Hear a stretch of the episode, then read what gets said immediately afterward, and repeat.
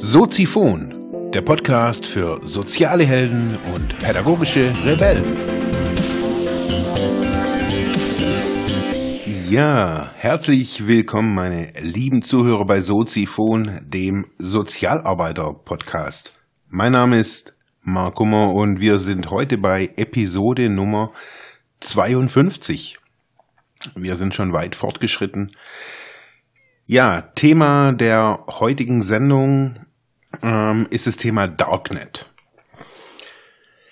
Ja, Darknet ist für viele ein Begriff, den, den man immer wieder irgendwie im Internet hört, in Verbindung von Cyberangriffen, Hackerangriffen, äh, Kinderpornografie, ähm, illegale Waffenkäufe und Verkäufe, Drogenkäufe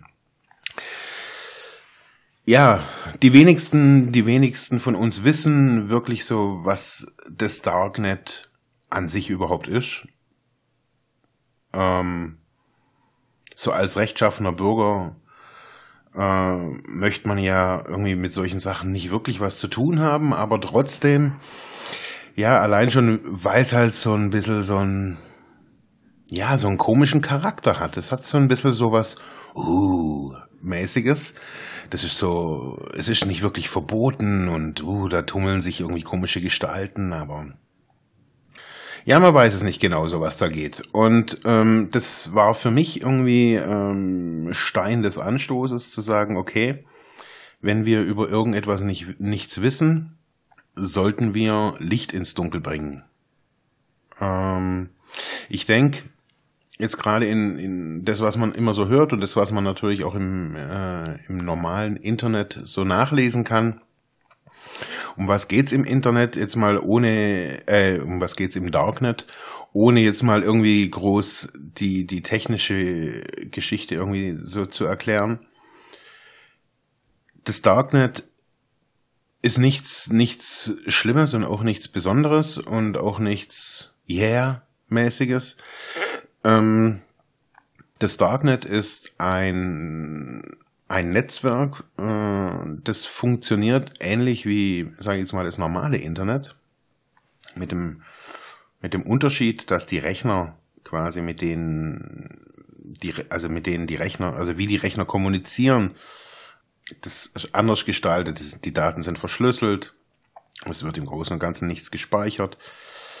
Ähm, es wird immer wieder weitergeleitet. Das kennt man so aus diesen Spionagenetzwerken, wenn man äh, Film, aus den Spionagefilmen, wenn man da so hört, ja, ich kann die Anrufnummer, ich kann den Anrufer lokalisieren, nein, er routet sich irgendwie über, er wird weitergeleitet über die Ukraine und dann ist er jetzt wieder in Shenzhen in China und was weiß ich was so.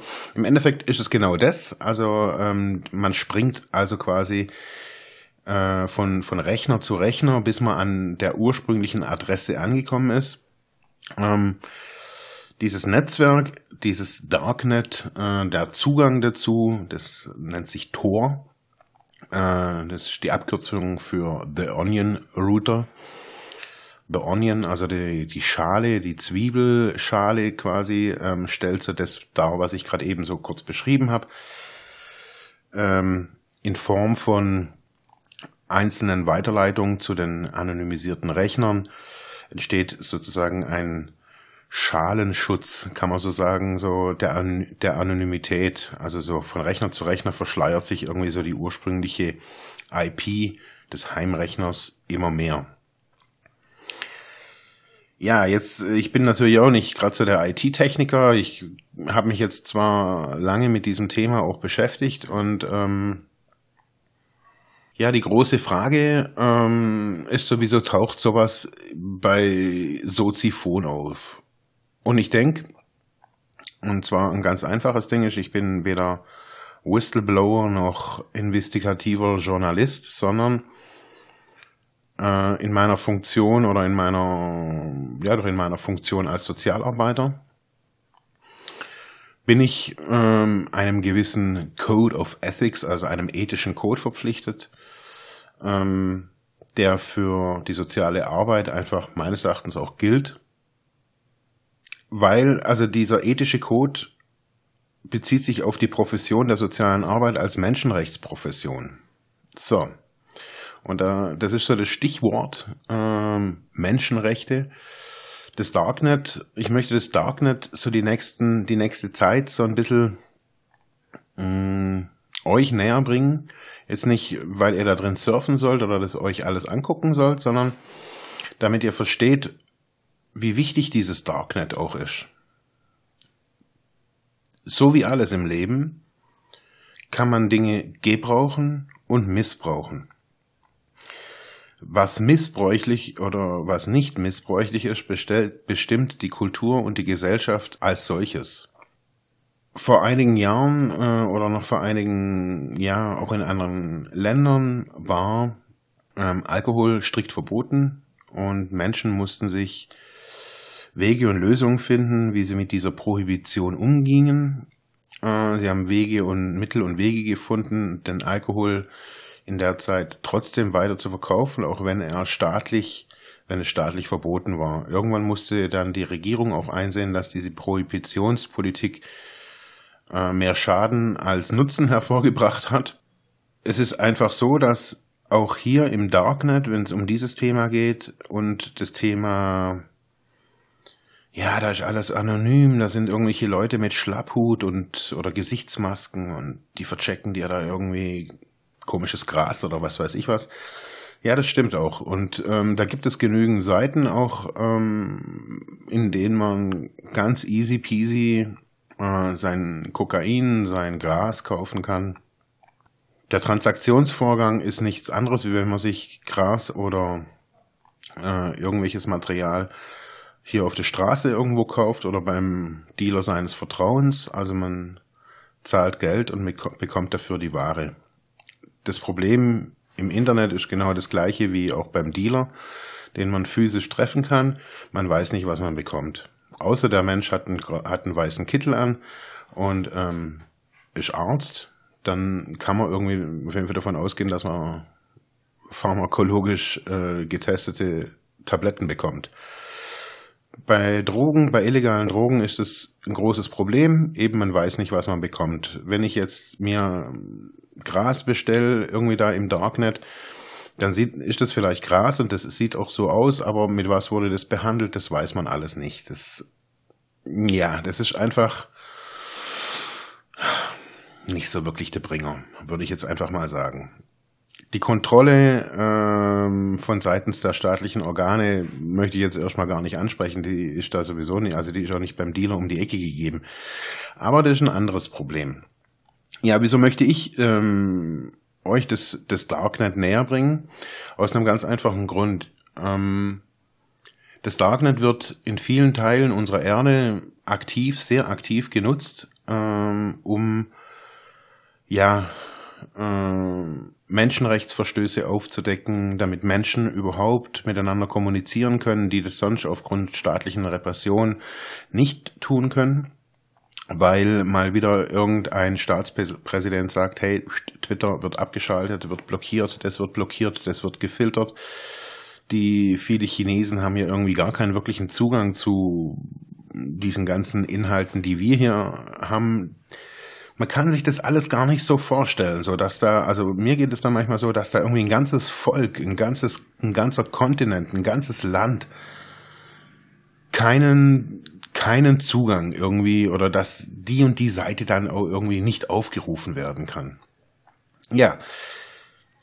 Oftmals ist es halt so, dass der Staat halt doch nicht weiß, was für seine Bürger richtig ist. Und das gilt für jeden Staat, auch für die Bundesrepublik Deutschland. Ähm, die Zahl der Menschenrechtsverstöße innerhalb Deutschlands ist wirklich frappierend. Wenn man sich den Datenschutzbericht der Bundesregierung äh, anguckt, also des, äh, des Datenschutzbeauftragten, dann muss man sich als Sozialarbeiter wirklich die Haare ausreißen vor, ja, vor Scham, eigentlich manchmal sogar fast.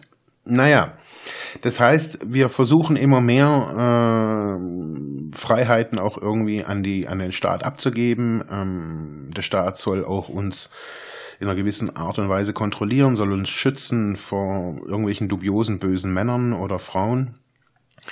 Das hat auch alles seine, seine Berechtigung, das finde ich auch okay.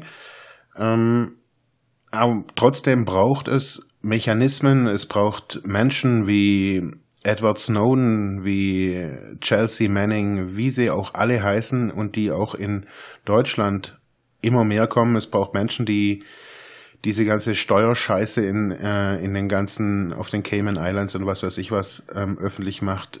Man braucht es. Man braucht es als Korrektiv, meines Erachtens. Als Korrektiv unserer Kultur und unserer Gesellschaft. Braucht man das ganz, ja, ist das ein ganz wichtiges Element, sowas wie, wie das Darknet. Weil dadurch Menschen miteinander kommunizieren können, ohne Gefahr zu laufen, in irgendeinem Knast zu landen oder was in Deutschland ja auch immer wieder angeprangert wird, in irgendeiner Psychiatrie zu landen. Um was soll es gehen? Meine nächsten Episoden, wenn es um das Darknet geht, die werde ich dir dann auch so anders kennzeichnen mit so einer kleinen Klammer oben.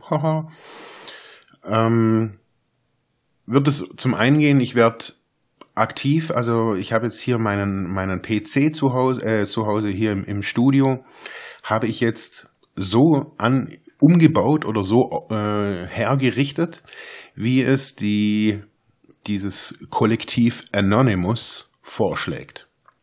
Also kein Windows drauf. Also diese ganzen kommerziellen Dinge sind da nicht drauf. Keine Adminrechte und, und, und, und, und, und, und. So. Oder nur temporär. Also ich habe einen sicheren, einen sicheren Linux-Rechner äh, mit sehr viel Verschlüsselungsgedöns und Vorarbeit habe ich da jetzt irgendwie gemacht. Das heißt so, das ist jetzt so der Menschenrechts-PC, kann man so sagen. Äh, und mit dem werde ich ich werde nichts aufdecken und ich werde auch nichts irgendwie, ich werde keine illegalen Käufe tätigen, also ich werde mich am Rande äh, dieses, dieses Internets, äh, dieses Darknets bewegen und werde da einfach schauen, was da so passiert. Und ich werde euch oder möchte euch daran teilhaben lassen, was denn da so möglich oder auch nicht möglich ist. Es geht nicht um Illegalität, sondern es geht immer mit dem Blick auf soziale Arbeit und mit Menschenrechte geht es darum, dass, dass wir in Zukunft auch mit Menschen konfrontiert sein werden, die über dieses Darknet kommunizieren. Auch immer noch kommunizieren mit Menschen in ihrer Heimat oder wo auch immer und die kommunizieren darüber vielleicht nicht nur, weil sie jetzt mit dem nächsten Sprengstoffgürtel irgendwie den nächsten Dönerladen in die Luft jagen wollen. Nein, sondern weil es die einzig sichere Möglichkeit ist, mit ihren Familien äh, zu kommunizieren. So. Das wird nur funktionieren, wenn wir auch verstehen, was die da tun. Und es, mir, es wird nur funktionieren, indem wir Privatsphäre und solche Netzwerke wie Tor akzeptieren. Die staatlichen Behörden müssen das natürlich nicht akzeptieren. Das ist ja auch okay. Die können ja da gucken, wie sie da irgendwie reinkommen und das irgendwie, ähm, ja, was sie da finden wollen, weiß ich ja auch nicht. Wir müssen uns klar machen, wir leben in einem digitalen Überwachungsstaat. Das ist jetzt erstmal nichts, nichts Negatives, das kann man negativ sehen. Wir werden überwacht, wir geben unsere Daten preis, äh, freiwillig. Jeden Tag, jede Minute durch unsere Smartphones, durch unsere Rechner, durch unsere Bequemlichkeit, Windows 8, 9, 10, 11, 12 nutzen zu wollen. Wir kennen uns nicht aus und solange wir uns nicht auskennen, sind wir ungeschützt. Und ich sage jetzt einfach mal, wir wissen, wie, wie wir unsere Rasen mähen, wir wissen, wie wir ähm, unser Fleisch anbraten müssen, aber wir wissen immer noch nicht, wie wir uns im Internet wirklich sicher und gut bewegen. Wir wissen nicht, ist das alles so gut und ist das alles so so glatt, was wir da tun? Wieso kommen Leute an, an, an können Leute Amazon Accounts verkaufen oder Netflix Accounts verkaufen? Woher kommen diese Daten, was machen, was ist da los? Und es funktioniert nur, indem wir uns gegenseitig aufklären, miteinander aufklären. Und um das ganze Thema soll es gehen. Ich versuche auch ähm, das ein oder andere Interview zu diesem Bereich ähm, ja irgendwie zu organisieren, so ganz im Style von äh, wie beim ZDF bei Beckmann. Ich werde dann auch so einen Kapuzenpulli äh, Träger mit schwarzer Sonnenbrille werde ich dann hier ins Büro einladen. Und äh, da werden wir dann so einen ganz konspirativen Hacker-Marathon oder so irgendwas machen. Keine Ahnung. Nee, Spaß. Ähm, ja, nochmal irgendwie für alle, für alle Zweifler an dieser ganzen Geschichte. Also ich werde nichts Illegales tun. Ich werde mir keine Kalaschnikow oder fünf Kilo Koks irgendwie kaufen. Ich habe da auch Kontakt jetzt zur hiesigen Kriminalpolizei aufgenommen. Ich glaube, das war das erste Mal in meinem Leben, dass ich, dass ich die Polizei angerufen habe. ähm, war dann auch ganz spannend. Ich habe mit so einem Herrn hier in Ravensburg äh, mit dem Bereich von der Bereich Prävention geredet und der hat dann auch irgendwie gleich gedacht, irgendwie, ich glaube, äh, was ist mit dem los? War ganz nett. Er hat mich dann auch eindringlich gewarnt, keine illegalen ähm, Aktivitäten zu machen. Er könnte es ja auch nicht. Er wäre ja auch Beamter. Gut, ich bin es nicht, aber ich mache auch keine illegalen Aktivitäten. Ähm, inwieweit die Polizei jetzt hier in Ravensburg zum Thema Internetkriminalität da vielleicht auch noch irgendwie vors Mikro käme, das wäre natürlich ähm, ein bisschen Sahne, muss ich schon echt sagen. Das fände ich schon cool. Ähm, ja, ihr dürft gespannt sein. Jetzt habe ich viel geredet und schaut euch einfach die Links, die ich unten jetzt hier äh, unter, dem, unter der Episode in den Show Notes noch verlinkt habe, an. Ist ganz spannend. Ähm, das heißt, es wird jetzt so eine, ein Monat ähm, geht es ungefähr. Also die Episoden jede Woche. Ja, eine oder vielleicht auch zwei Sendungen, keine Ahnung. Ich muss mal gucken, wie, wie sich das füllt. Also ich lasse euch da fast live mit teilhaben. Ähm, es wird so ein paar kleine, ja, mal gucken, ob ich so ein kleines Video noch irgendwie mache, äh, damit man es vielleicht besser auch verfolgen kann. Es wird sich alles zeigen. Ja, was gibt's äh, sonst noch irgendwie groß zu sagen? Ja, genau, schaut euch die Links an, habe ich gerade gesagt. Das war jetzt so die erste Informationssendung zum Thema, zur großen Themenreihe Darknet jetzt hier im Sommer. Wenn es schon heiß werden soll, dann muss man ja auch ins Darknet, da ist es ein bisschen schattiger. Ja, ich würde mich freuen, wenn ihr Soziphon, mich und so weiter weiter unterstützt, indem ihr zuhört, mich auf iTunes bewertet, Kommentare schreibt oder wenn ihr Bock habt, über PayPal auch was hier zu spenden. Vielleicht brauche ich ja irgendwann den nächsten Rechtsanwalt, keine Ahnung. Ja, das war's für heute. Ich wünsche euch einen schönen Tag, viel Sonne und lasst's krachen. Ciao.